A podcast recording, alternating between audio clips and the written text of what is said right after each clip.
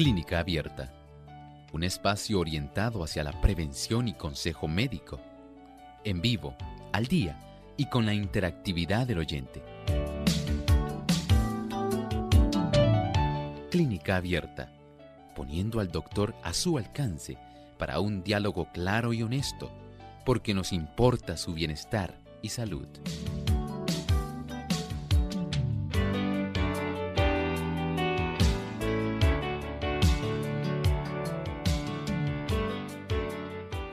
Llegado el momento de usted hacer su consulta en nuestro programa de clínica abierta. Tiene usted esta oportunidad para comunicarse a nuestro programa hoy y hacer su pregunta al doctor Elmo Rodríguez. Les invitamos a participar y mencionamos nuestras líneas a continuación. En Puerto Rico, localmente es el 787-303-0101. Para los Estados Unidos, el 1866 920 9765. Llamadas internacionales libre de cargos, el 1787 como código de entrada, 282-5990 y el 1787-763-7100. También usted puede visitar nuestra página web, es radiosol.org en vivo a través del chat, puede hacer su consulta y aquellos amigos que nos siguen también a través de el Facebook pueden buscarnos por Radio Sol 98.3 FM. Recuerden darnos like y compartir con sus contactos para que otras personas también puedan participar de nuestro programa.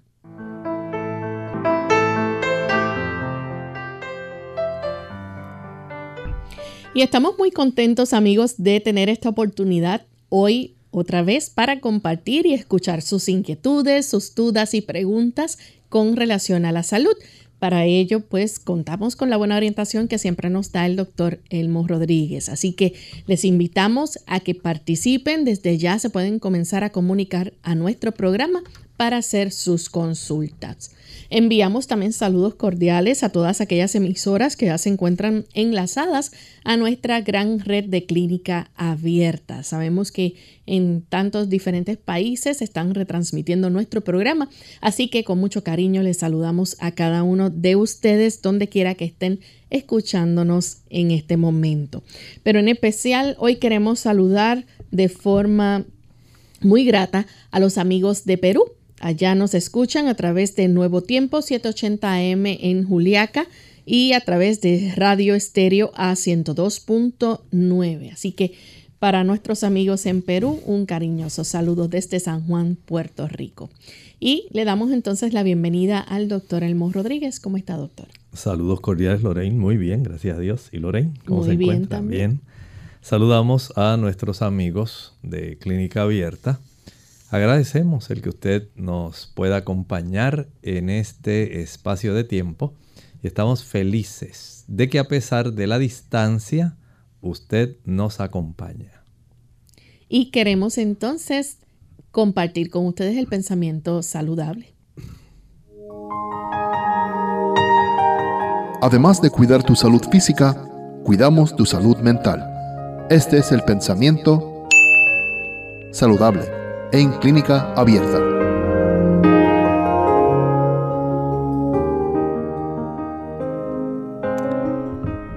La paz permanente, el verdadero descanso del espíritu, no tiene más que una sola fuente. De ella hablaba Cristo cuando decía, Venid a mí todos los que estáis trabajados y cargados, que yo os haré descansar. Igualmente cuando pronunciaba aquellas palabras de mi paz os dejo, mi paz os doy, no como el mundo la da, yo os la doy. Esta paz no es algo que es el de aparte de su persona. Está en Cristo y no la podemos recibir sino recibiéndole a Él. Ciertamente, el Señor es personal. Y al nosotros recibirlos, obtenemos todas las bendiciones que Él trae consigo. No es un regalo aparte de Él. Solamente recibiéndole a Él en el corazón, podemos disfrutar del gozo, el sosiego, la paz, la tranquilidad, que no quiere decir que usted esté fuera de problemas. Quiere decir que ahora usted los enfrenta diferente porque sabe que con usted está aquella persona que puede ayudarle a enfrentar los problemas y que le dará una actitud diferente hacia la vida porque Él, siendo el ser más maravilloso, el más majestuoso y poderoso, va a facilitar que las situaciones puedan verse de un ángulo diferente y Él puede intervenir de tal forma en las diferentes situaciones que las cosas cambian. Recíbalo Él en el corazón. Es la única forma de tener, tener verdadera paz en el corazón. Gracias al doctor por compartir con nosotros el pensamiento saludable de hoy. Y ya estamos listos amigos para comenzar con sus consultas. Tenemos en línea telefónica a Miguel. Él llama desde Santurce, Puerto Rico. Adelante con la pregunta, Miguel. Sí, buenos días, muchas bendiciones para todos. Yo soy diácono de la iglesia de Villa Palmera y conozco al doctor muy bien. Bendiciones para ustedes. Hace tiempo le dejé al doctor en la oficina de la emisora un libro de plantas medicinales. Aquí le tengo otro. No es nuevo, pero su interior está intachable. Mi pregunta es, doctor, hace tiempo yo le llamé diciéndole que mi cuerpo emitía un olor muy fuerte. Usted me recomendó eh, comer eh, planta verde como lechuga y así, y eso se me mejoró un poco.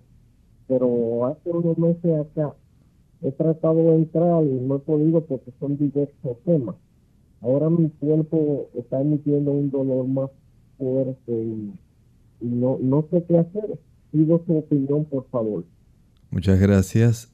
Solamente eh, hay algunos detalles. Si el asunto no ha logrado mejorar, yo entiendo que entonces debe visitar directamente al médico. Hay algunos estudios que se pueden realizar y creo entonces que es momento de dar ese paso. Tratar de indagar un poco más a ver qué está ocurriendo por lo cual no ha tenido mejoría. Bien, tenemos nuestro cuadro disponible aquellas personas que quieran hacer consultas. Recuerden que pueden llamar a los números que mencionamos al inicio. Tenemos a través de el chat y el Facebook a Vilma Martínez desde la República Dominicana. Pregunta, dice, para el tapón de serum, ¿cada cuántas veces el agua oxigenada se debe usar para destaparlo? El tapón de cerumen que se desarrolla en el conducto auditivo externo. Usted puede aplicar dos gotas de esta agua oxigenada digamos, una vez finalice la efervescencia, usted puede, digamos, a los 5 o 10 minutos volver otra vez y puede volver a repetirla varias veces, pero siempre dejando algún lapso eh, de intermedio, 5 o 10 minutos, en lo que la porción más superficial de ese tapón de cerumen poco a poco va ablandándose. Y en la medida en que esto se vaya reblandeciendo, la oportunidad de que la próxima gota pueda entonces seguir facilitando la disolución de ese tapón, entonces se hace más fácil. De esta forma, recuerden que el agua oxigenada también tiene un efecto de capilaridad que poco a poco va pasando entre los pequeños grumitos que se desarrollan de ácidos grasos, células, que componen este tipo de tapón de cerumen y hay que dar cierto tiempo en lo que eso se va reblandeciendo. De esta manera, aunque tome algún tiempo, a veces no se puede resolver esto en un día, dos días, puede requerir más tiempo. Si usted tiene mucha prisa y quiere salir, debe ir al otorrino. Él tiene unas curetas especiales o también tiene otra forma utilizando un tipo de jeringa de agua con cierta cantidad de presión que se administra para facilitar el lavado auditivo externo. Así que ahí ya tiene eh, estas dos alternativas. la cureta, una cureta que utiliza el otorrino, o el utilizar un tipo de jeringa con un poco de agua con cierta presión para facilitar la desobstrucción. Les recordamos a nuestros amigos que pueden continuar llamando. Nuestras líneas están disponibles en este momento para que puedan hacer sus consultas. Tenemos también a Jolibet Hernández. Dice, ¿cómo se puede tratar la bacteria en la uña de los pies, Hydrobacter diversus?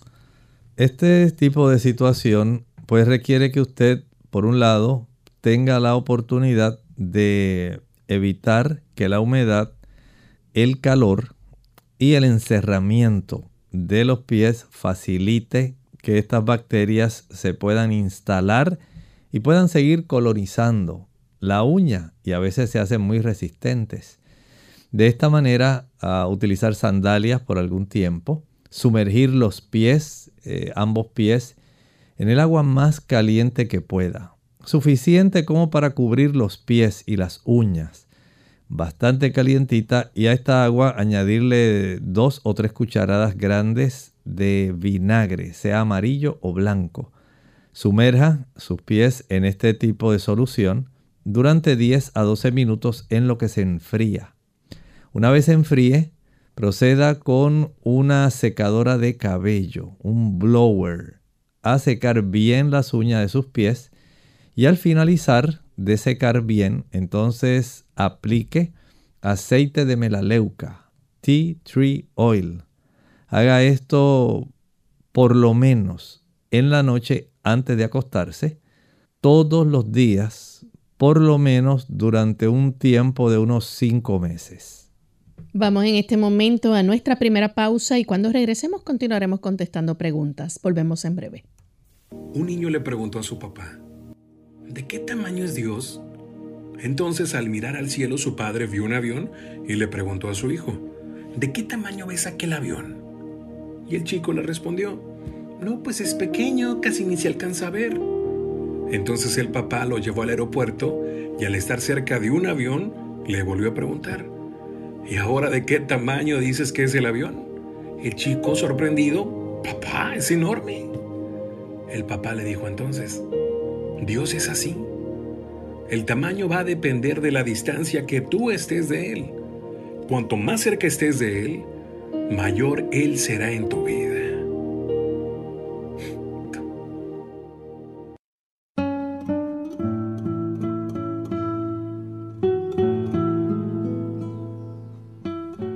Escucha a tus enemigos, que son los primeros en advertir tus errores.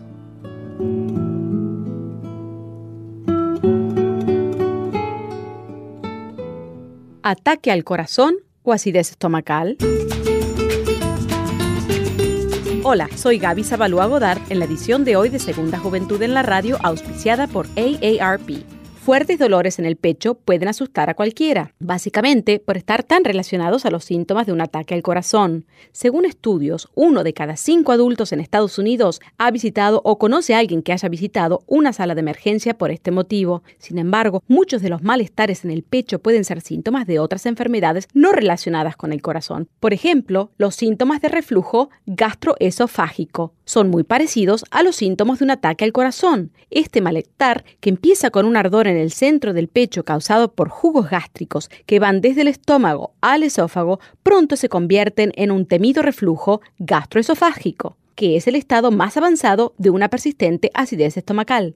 Se estima que en este país más de 6 millones de hispanos sufren de esta enfermedad, pero la falta de información sobre las diferencias entre el reflujo y los ataques del corazón pueden ocasionar momentos de pánico en el paciente y culminar con la ida al hospital. En esos casos visita a tu médico para determinar la causa de tus síntomas, ya que el reflujo crónico, al no ser tratado a la brevedad, puede derivar en condiciones más serias. El patrocinio de AARP hace posible nuestro programa. Para más información, visite www.aarpsegundajuventud.org.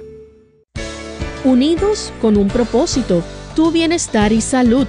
Es el momento de hacer tu pregunta llamando al 787-303-0101 para Puerto Rico, Estados Unidos 1866 920-9765 y llamadas internacionales al 787-763-7100 o al 787-282-5990.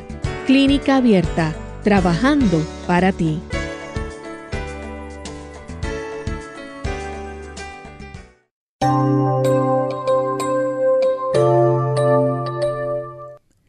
Ya estamos de vuelta en Clínica Abierta, amigos, y continuamos contestando consultas. Tenemos a la señora Colón. Ella se comunica de Caguas, Puerto Rico. Adelante. Buenos días. Es para hacer una pregunta al doctor este Elmo. Mi esposo tiene una función cardíaca de 30 a 35, aunque está con sus medicamentos y tiene un desfibrilador hace 8 años. Pues yo quiero saber cuál es la función óptima, ¿verdad? Para cada persona y si eso puede aumentar o disminuir. Gracias, que pasen buen día. Muchas gracias. Mire, ese detalle no se lo puedo dar en este momento.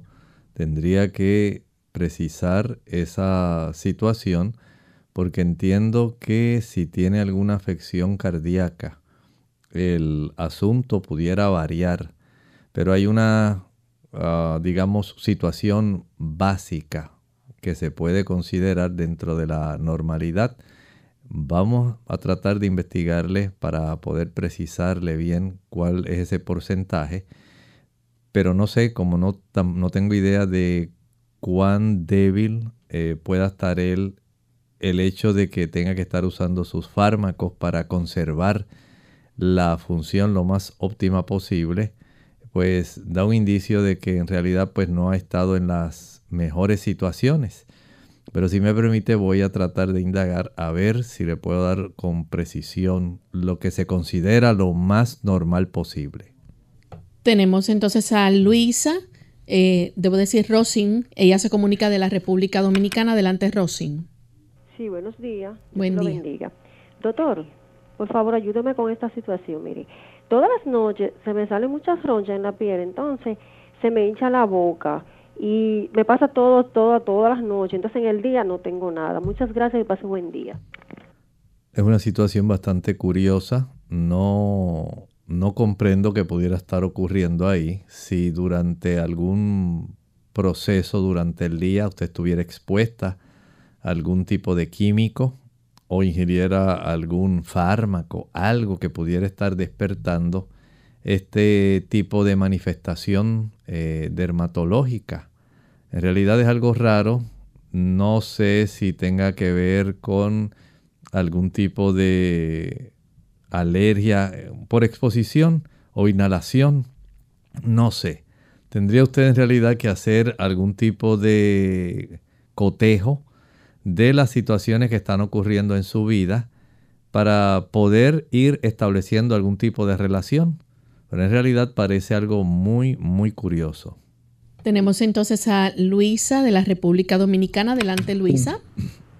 Eh, yo quiero preguntarle al doctor. Yo tengo, mi hija tiene un bebé de tres meses y se le está sufriendo mucho, no puede respirar, le, eh, de, poniéndole oxígeno y el niño no puede respirar, a veces me puede dar un remedio para darle a, a Dios bendiga y gracias.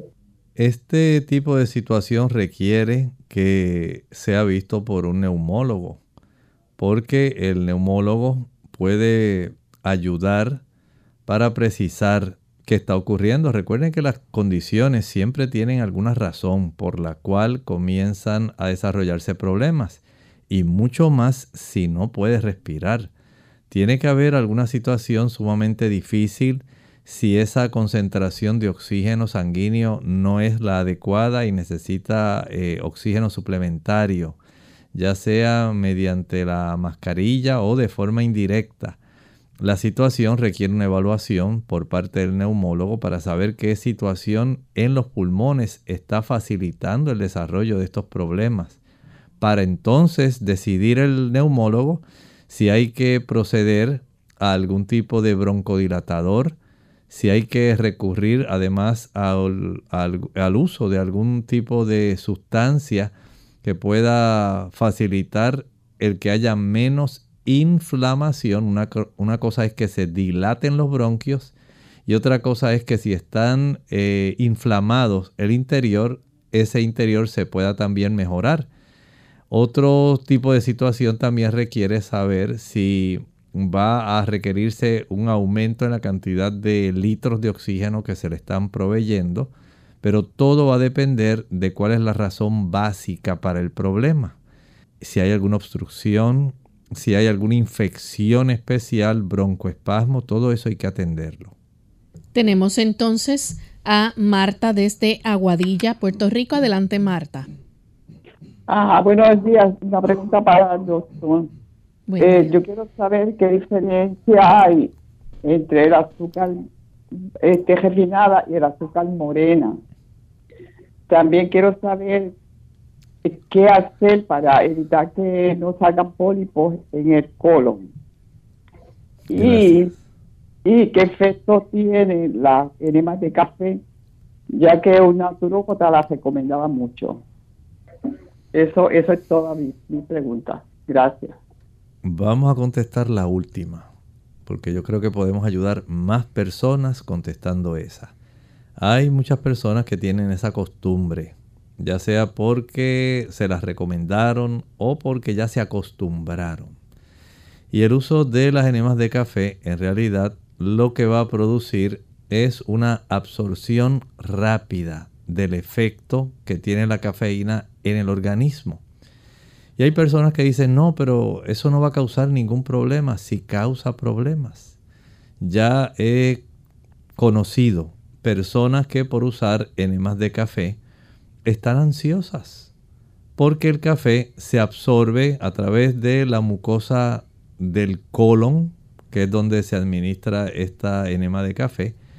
Se absorbe muy rápidamente va al hígado, pero también desde el hígado se distribuye a través de todo el cuerpo afectando el sistema nervioso central.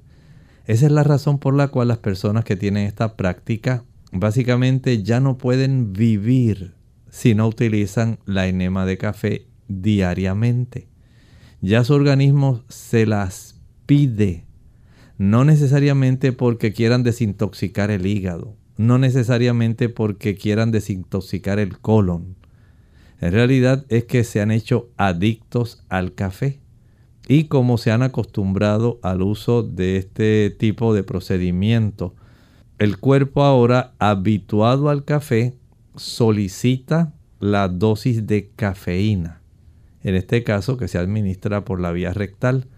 Por lo tanto, si usted quiere evitar, número uno, seguir tornándose sumamente ansioso. Eso causa ansiedad.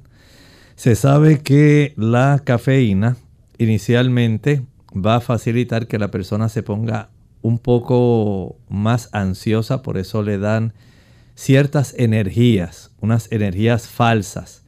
Pero una vez ya pasa su efecto químico, sobreviene el efecto depresivo. Y hay personas que tienen que usar la enema dos y tres veces al día. El uso de la cafeína también va a causar elevación en la cifra del colesterol.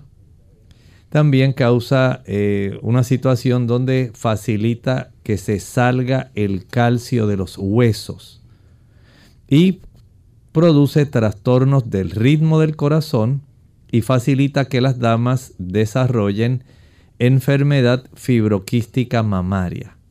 Vea entonces cuántos efectos adversos usted obtendrá más allá tal vez que usted inició con ese deseo de desintoxicar su sangre y limpiar su hígado y ayudarse con su problema de su colon.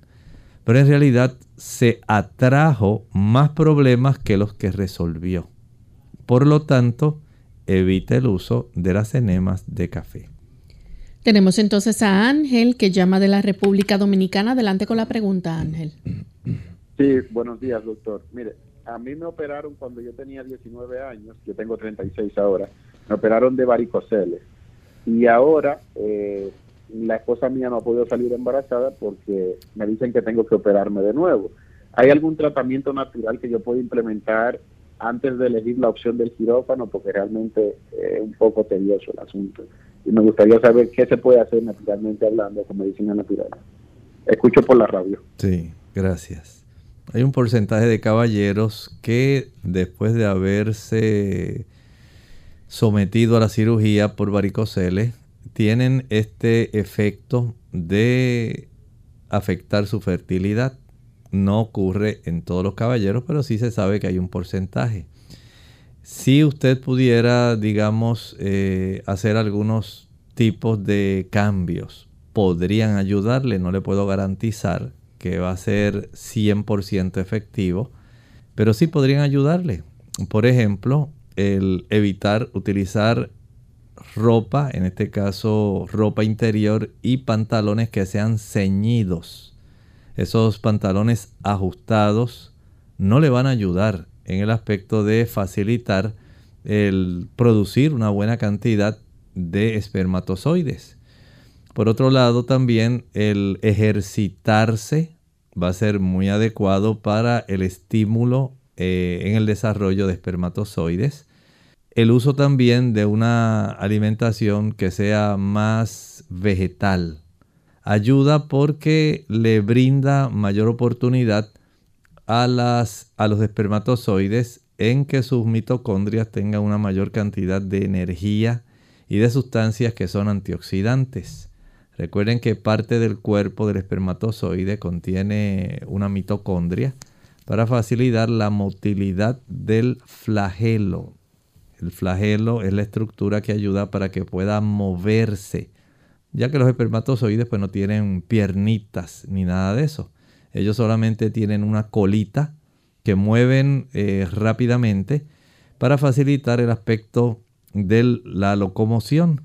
Y eso pues requiere que haya una fuente de energía.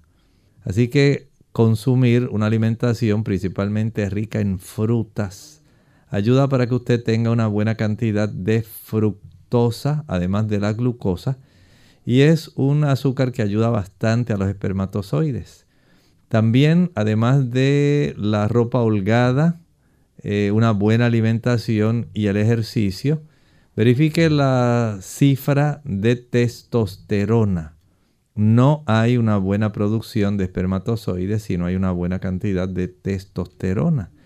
Si usted es una persona que ya ha ido entrando en años, esto pudiera ser una causa. Pero si alguno de los factores que mencioné no los practica, entonces corríjalo.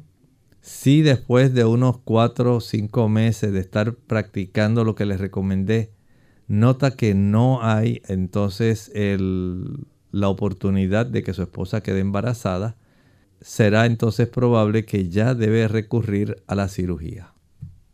Tenemos entonces a Carmen. Ella nos llama de la República Dominicana. Adelante, Carmen. Sí, buen día, doctor. Este, una pregunta. Yo tengo un dolor atrás, en, como en la pelvis, y me coge adelante, y me coge la planta de los pies y, y las rodillas. Entonces yo me hice una, una placa y, y fui al ortopeda y él le dice que es como si fueran callos que yo tengo ahí, como una inflamación. ¿Qué yo puedo hacer para eso? Bueno, mire, es esa situación, esa distribución del problema que usted tiene, no creo que sea solamente por callos. Parece que hay algún tipo de trastorno en los nervios de la región sacral que pueden estar facilitando esa distribución de trastornos tanto a la región posterior anterior de sus piernas y eso requiere una evaluación entonces por un neurólogo. Vaya al neurólogo, permita que él le haga las preguntas, conteste todo lo mejor que usted pueda y que le haga una evaluación general de cómo están sus extremidades inferiores si es necesario hacer alguna tomografía computarizada o, imágenes de resonancia magnética, estoy seguro que él las va a practicar y esto le ayudará para determinar qué es lo que está sucediendo con usted. Vamos. Vamos en este momento a nuestra segunda pausa. Cuando regresemos, continuaremos recibiendo más preguntas. Los dulces no son los únicos que pueden causar caries dentales. Los alimentos ricos en almidón y los que son pegajosos también pueden causarlas. La familia unida jamás será vencida. Hola, les habla Gaby Zabalúa en la edición de hoy de EARP Viva, su segunda juventud en la radio, auspiciada por EARP. A pesar de saber que la prevención puede salvarnos la vida, ¿por qué no nos realizamos el control médico anual? por problemas monetarios o por creer que el seguro médico se estima que cada 3 de 10 hispanos mayores no se ha realizado un examen físico en el pasado año. No obstante, enfermedades silenciosas como la hipertensión y algunos tipos de cáncer no presentan síntomas, sino hasta que la enfermedad está muy avanzada, por lo que prescindir del control anual puede ser extremadamente peligroso. Además del dinero y la falta de seguro médico, la barrera del idioma impide a muchos hispanos mayores examinarse anualmente. De la misma manera, quienes se sientan sanos tampoco acuden al médico hasta que caen enfermos o es demasiado tarde. Aunque un examen médico pueda ser caro, la prevención siempre resulta menos costosa. Al parecer, aquí es donde vamos a recibir el mayor beneficio con la nueva ley. A partir del próximo año, todos los beneficiarios de Medicare recibirán un examen físico anual gratuito, entre otros servicios de cuidado preventivo. Por otro lado, iniciativas como Lleve a un ser querido al médico pueden ayudar con aquellos que evitan la visita médica a toda costa. El patrocinio de AARP hace posible nuestro programa. Para obtener más información, visita aarp.org oblicua viva.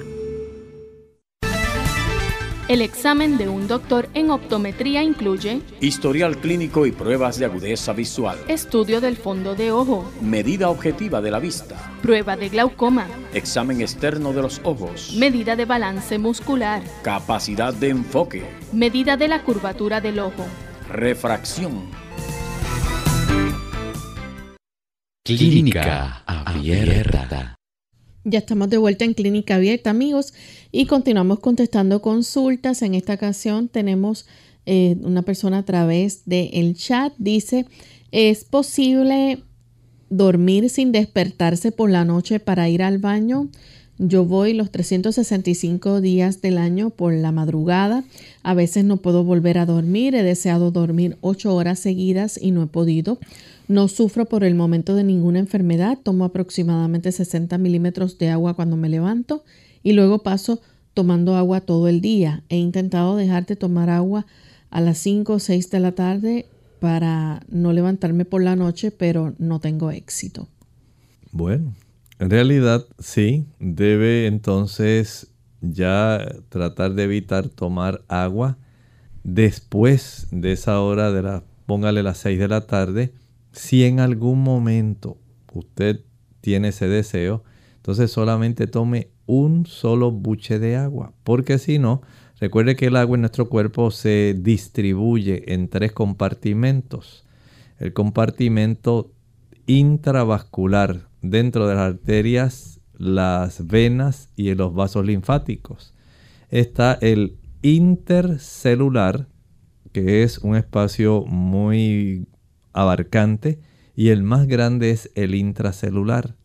Si usted eh, ha suplido bastante bien esos tres compartimentos, durante la noche cuando no hay mucha actividad física, entonces el cuerpo va a tratar de facilitar la expulsión y ahí es cuando usted se levanta a orinar. Por lo tanto, tome agua, pero no en exceso. Tal vez en su caso puede ser que tomar dos litros y medio sea suficiente y no alcanzar tres o cuatro litros.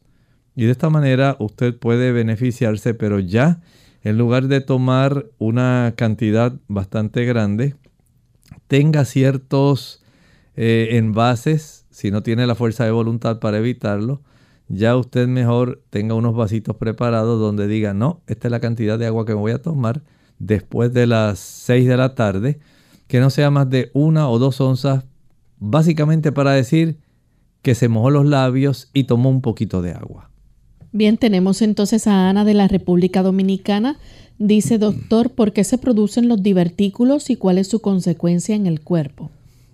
Generalmente estos son pequeñas herniaciones que se desarrollan en las paredes del intestino grueso.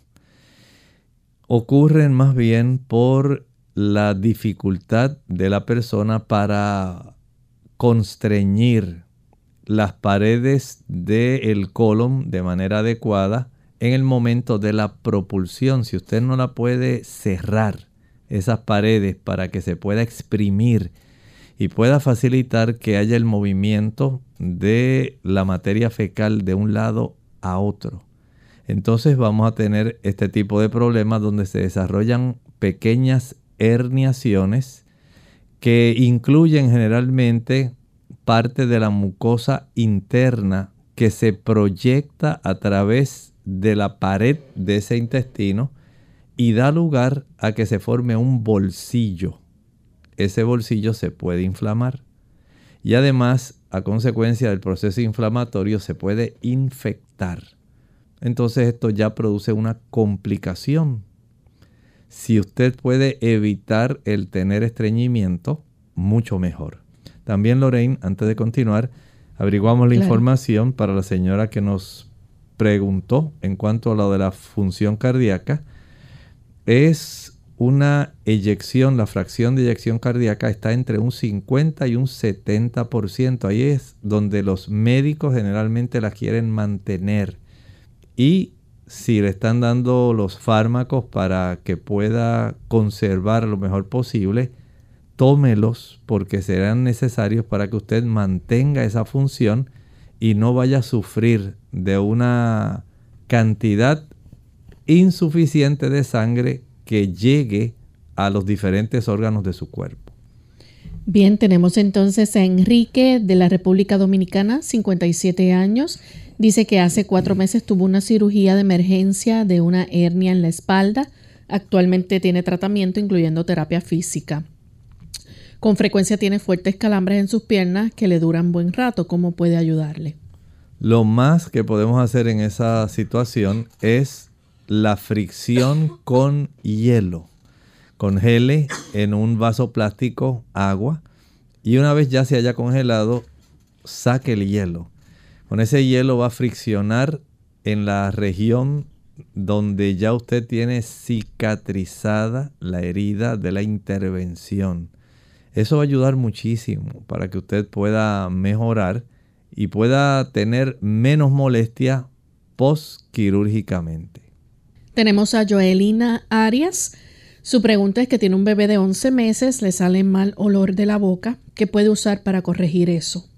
No sabemos si a consecuencia de que el niño esté utilizando, eh, si esté amamantando o utilizando algún tipo de leche maternizada, los restos de esta leche que a veces se cuajan en la boquita del niño entre la zona del carrillo de los pómulos, ¿verdad? Internamente.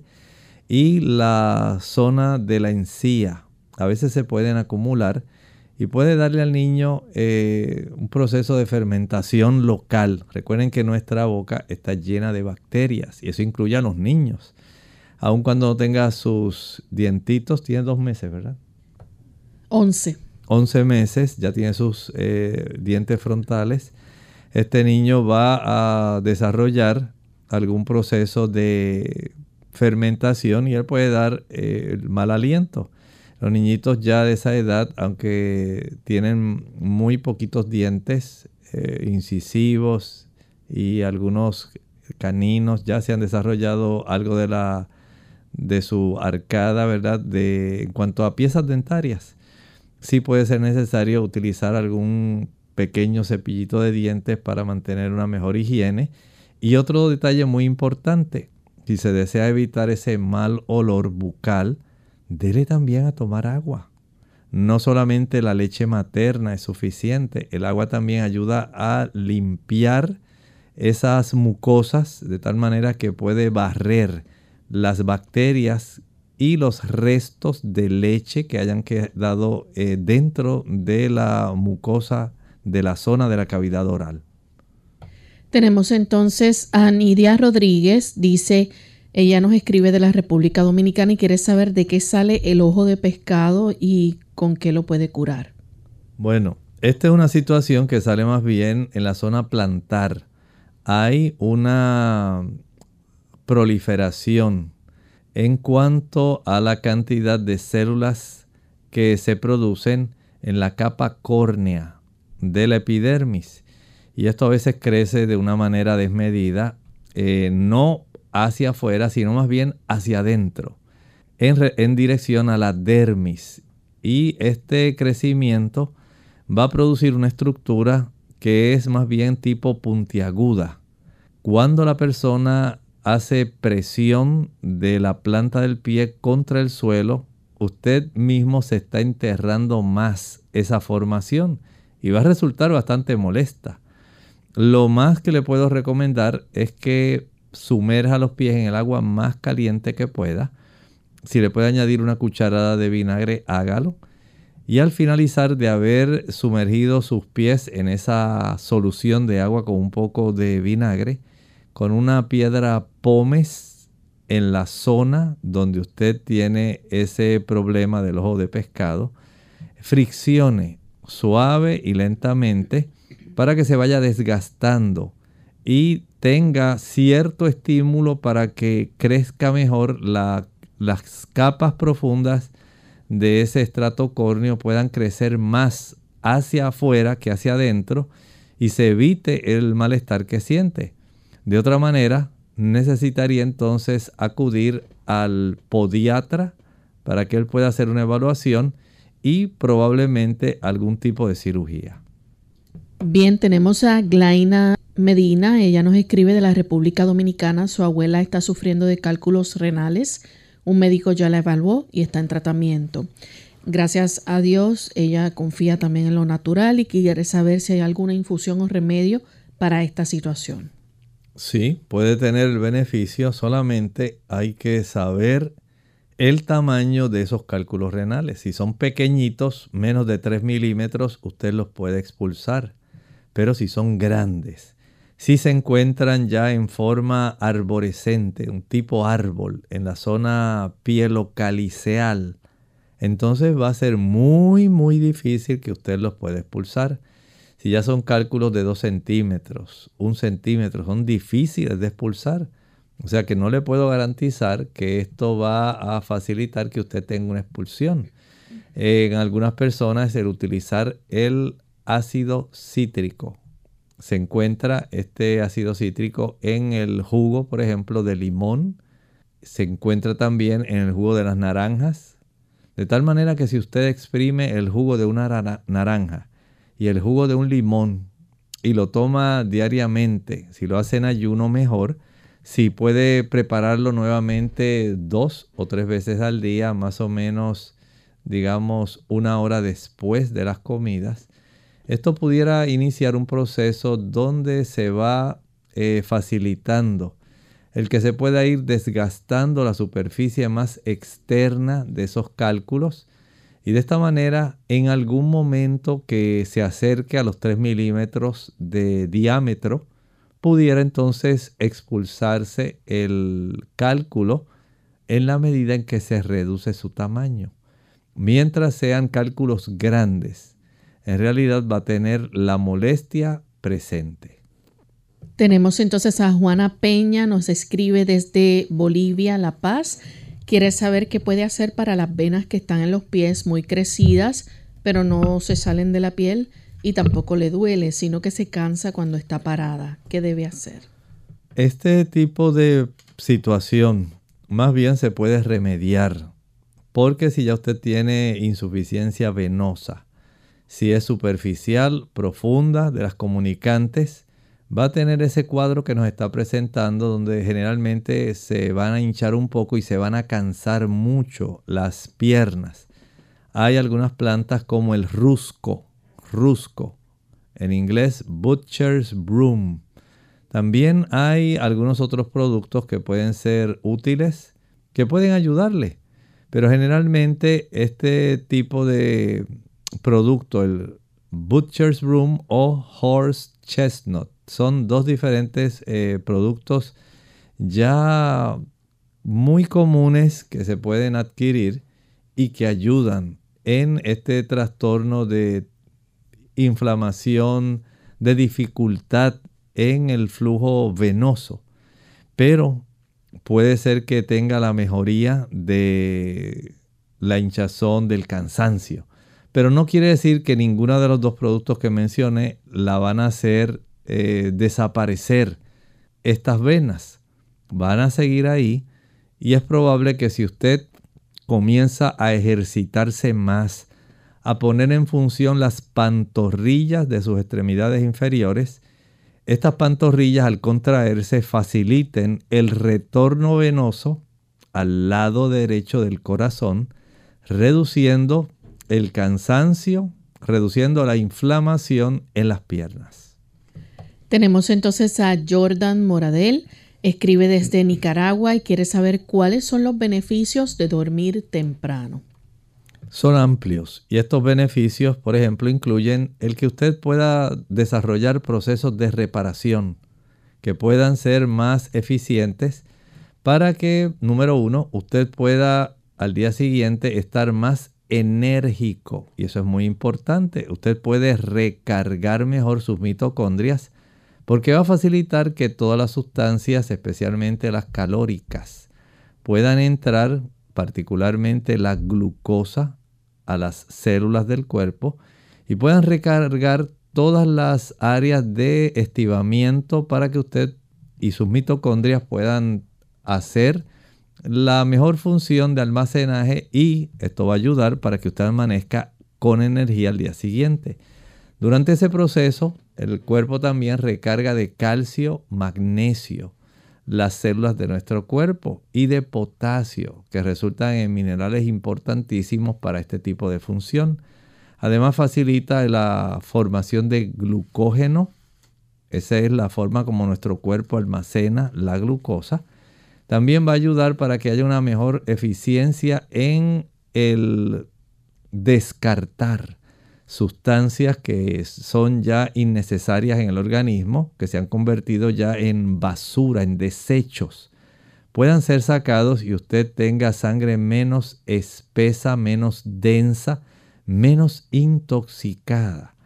Al descansar en la noche, usted ayuda a que el sistema nervioso pueda recargarse nuevamente eléctricamente, impide que el corazón pueda tener que utilizar una mayor cantidad de energía para contraerse más frecuentemente, porque usted está dándole descanso. Igualmente facilita que haya un mejor movimiento intestinal, eh, evita en cierta manera el sufrir de estreñimiento. También va a facilitar que además del corazón además del sistema nervioso, sus huesos y los músculos puedan tener el beneficio de que las sustancias que se han formado como las endorfinas o prostaglandinas que combaten la inflamación puedan aliviar dolores musculares y articulares. Las personas, especialmente las que padecen de artritis, osteoartritis, espasmos musculares, si no descansan lo suficiente, van a notar que van a seguir casi perpetuando sus dolores. Pero cuando usted descansa bien, el desgaste que el cuerpo sufrió, los procesos inflamatorios que el cuerpo sufrió, sufrió se van a reducir y la persona va a estar en una mejor condición para poder entonces enfrentar el día sin inflamación y sin dolor.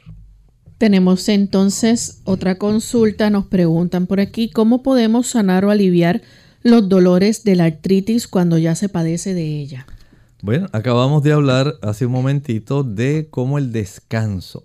Si usted siendo artrítico se acuesta a las ocho y media, haga la prueba y trate de hacer una, un hábito en poder acostarse temprano notará que los dolores articulares y musculares, al igual que los tendones, los ligamentos, van a comenzar a sufrir menos.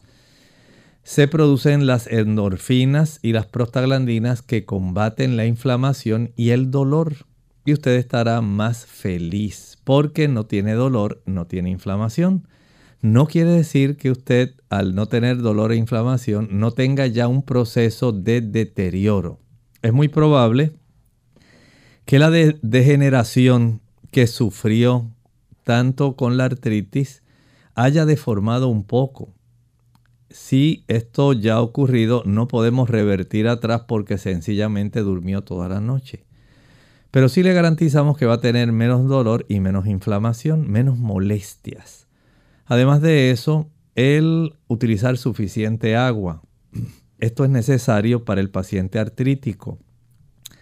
La calidad de ese líquido sinovial depende de que usted también ingiera una buena cantidad de agua. El uso de algunas sustancias como el ácido araquidónico, que se encuentra principalmente en los productos animales, en la leche, la mantequilla, el queso, los huevos, la carne. Facilita los procesos de inflamación, produce prostaglandinas proinflamatorias y por supuesto va a atraer una gran cantidad de células blancas que van a llegar al lugar de la inflamación y van a facilitar el proceso degenerativo articular que es típico de la artritis reumatoidea. Evite eso, evite el consumo de esos productos, empeorará la situación. Puede aplicarse también compresas que sean de aceite castor el aceite castor ayuda a aliviar la inflamación de esas articulaciones. También la aplicación de alguna compresa caliente eléctrica en la zona de la inflamación y el dolor a causa de la artritis. Bien amigos, ya hemos llegado al final de nuestro programa. Agradecemos a todos los que participaron y aquellos que no pudieron realizar su consulta. Les invitamos a que nos acompañen en la próxima semana el martes nuevamente brindaremos esa oportunidad. Vamos entonces a cerrar esta edición de nuestro programa con este pensamiento para meditar. Decía Apocalipsis 14:6 que había visto un ángel volar por el medio del cielo. Y este ángel estaba también proclamando un mensaje, un mensaje especial. Ese mensaje dice que la hora del juicio de Dios ha llegado. El asunto del juicio no es un asunto de invención humana está registrado en el libro de Daniel, que es la clave para poder comprender el Apocalipsis. Y nos dice el mismo libro de Apocalipsis que el Señor tiene un tiempo en el que llamará a todo individuo que ha existido y que existe sobre la tierra a cuentas. Usted y yo tenemos que darle cuentas al Señor de nuestro tiempo, nuestros talentos, nuestros tesoros, cómo hemos cuidado nuestro cuerpo. Eso es parte. Pero sobre todo, si usted rindió su vida a Cristo y quiso recibir el premio de la salvación, que Dios se lo da gratuitamente a todo ser humano, o si sencillamente lo rechazó.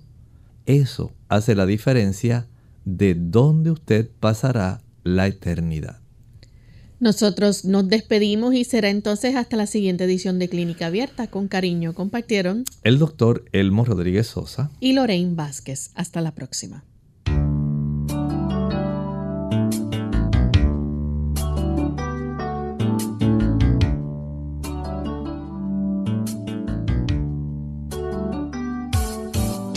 Clínica Abierta. No es nuestra intención sustituir el diagnóstico médico antes de poner en práctica cualquier consejo brindado en este programa, usted debe consultar con su médico. Hasta la próxima.